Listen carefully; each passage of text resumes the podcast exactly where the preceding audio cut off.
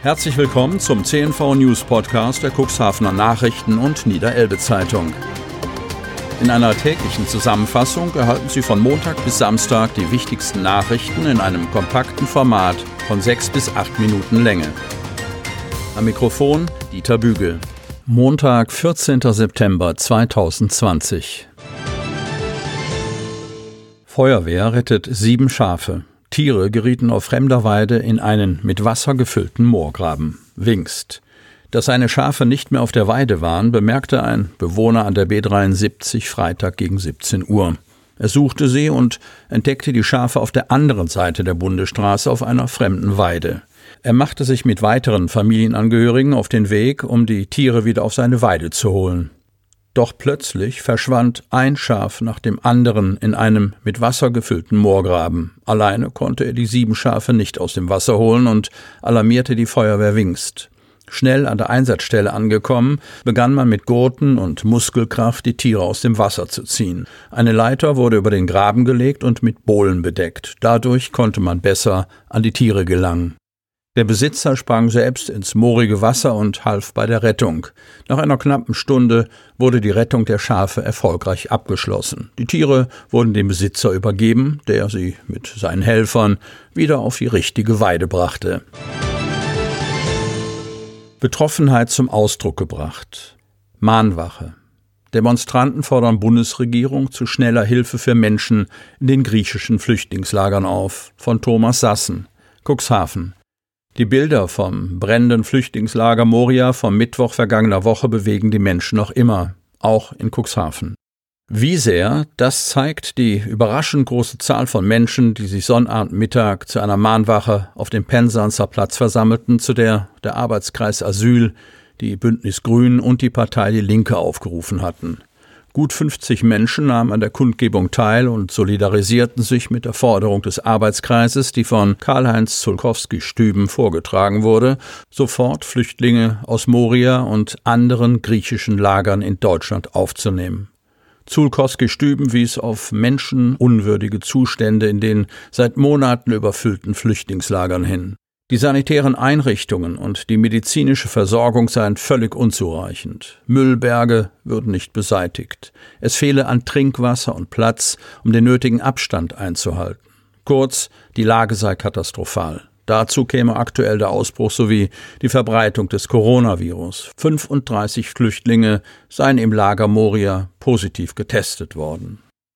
Die Menschen lebten seitdem in Angst und Schrecken. Um die Lage zu entspannen, müssten die Lager sofort evakuiert werden, forderte der Sprecher des Arbeitskreises Asyl. Er forderte die Bundesregierung auf, schnell Flüchtlingen von der Insel Lesbos in Deutschland Zuflucht zu gewähren. Schulbus setzt Kinder an Straße ab. Zaun blockiert Wendemöglichkeit des Busses in Isensee. Eltern halten aktuelle Lösung für viel zu gefährlich. Von Laura Bohlmann-Dramme. Osten. Wenn Nils elf morgens auf den Bus wartet, muss er entweder in der Böschung oder direkt auf der Fahrbahn der Kreisstraße Schwarzen Moor stehen. Wohl fühlt er sich dabei nicht, genauso wie die anderen Kinder und deren Eltern. Denn dort rauscht der Verkehr mindestens mit Tempo 70 an den Kindern vorbei. Grund für die Misere ist die Stilllegung der bisherigen Haltestellen. Die zuständige Verkehrsgesellschaft Kraftverkehr GmbH, kurz KVG, in Stade verspricht Abhilfe. Der Corpus Delicti hat braune Bretter und steht dort, wo der Schulbus noch bis Anfang des Jahres wenden konnte. Ein Zaun, der die Grundstücksgrenze eines neu zugezogenen an einer Wegabzweigung an der Ecke Schwarzen Moor Bruchweg markiert, deren erweiterter Straßenrand bisher als inoffizieller Wendekreis diente. Die Folge? Der Bus kann nicht mehr wenden und die letzten drei Haltestellen für die Kinder in Osten-Isensee nicht mehr bedienen. Eine Ersatzhaltestelle direkt an der Straße ist bisher die Lösung der KVG. Das ist hier echt gefährlich. Morgens ist hier richtig viel Verkehr und viele Autos rasen hier durch, sagt Anne-Katrin Granz. Sie ist berufstätig, ihre vier Kinder nehmen den Bus zur Schule, das jüngste ist neun Jahre alt. Sie ist gemeinsam mit circa 20 anderen Eltern, Schülern und Vertretern des Ortsrates an die Kreisstraße gekommen, um ihrem Ärger Luft zu machen. Drachen sind im Himmel so nah. Knapp 130 Teilnehmer sorgten mit ihren kleinen und großen Kreationen am Otterndorfer Deichvorland für Begeisterung von Wiebke Kramp. Otterndorf. Das Konzept mit viel Platz und viel Abstand ist aufgegangen. Beim Drachenfest am Wochenende lockten zahlreiche dieser bunten Himmelstürmer Besucherinnen und Besucher zum Gucken und Staunen an die Elbe nach Otterndorf. Ron Reimers, der das Festival mit Unterstützung der Stadt Otterndorf auf die Beine gestellt hatte, war sehr zufrieden über den Zuspruch. Fast 130 Teilnehmer aus ganz Deutschland und Holland waren extra hierher gereist, hatten meist mit Wohnwagen und Campern Quartier auf dem Deichvorland bezogen und zogen ihre bunten Eigenkreationen in die Luft. Biker starten zur Motorradwallfahrt. Zehnte Veranstaltung fand diesmal mit einigen Einschränkungen statt ökumenischer Gottesdienst und Picknick mit Abschlusssegen von Thomas Sassen. Cuxhaven. Motorradfahrer sind in der Regel Individualisten. Trotzdem suchen sie die Gemeinsamkeit und fühlen sich wohl unter Gleichgesinnten. Das nutzten die Organisatoren der Motorradwallfahrt, die in diesem Jahr erstmals nach einem gemeinsamen Gottesdienst in der St. Petri-Kirche zu einer Tour durch das Kuxland starteten. Corona-bedingt fanden sich am Sonnabendmorgen nur ungefähr 40 Teilnehmer mit ihren Maschinen auf dem Kirchplatz ein. In den Vorjahren waren es bis zu 100 Maschinen und mehr, deutlich mehr gewesen. Pastor Markus Christ von St. Petri und Diakon Samuel Elsner von der katholischen Kirche Bremerhaven waren dennoch mit der Resonanz aufgrund der besonderen Bedingungen recht zufrieden.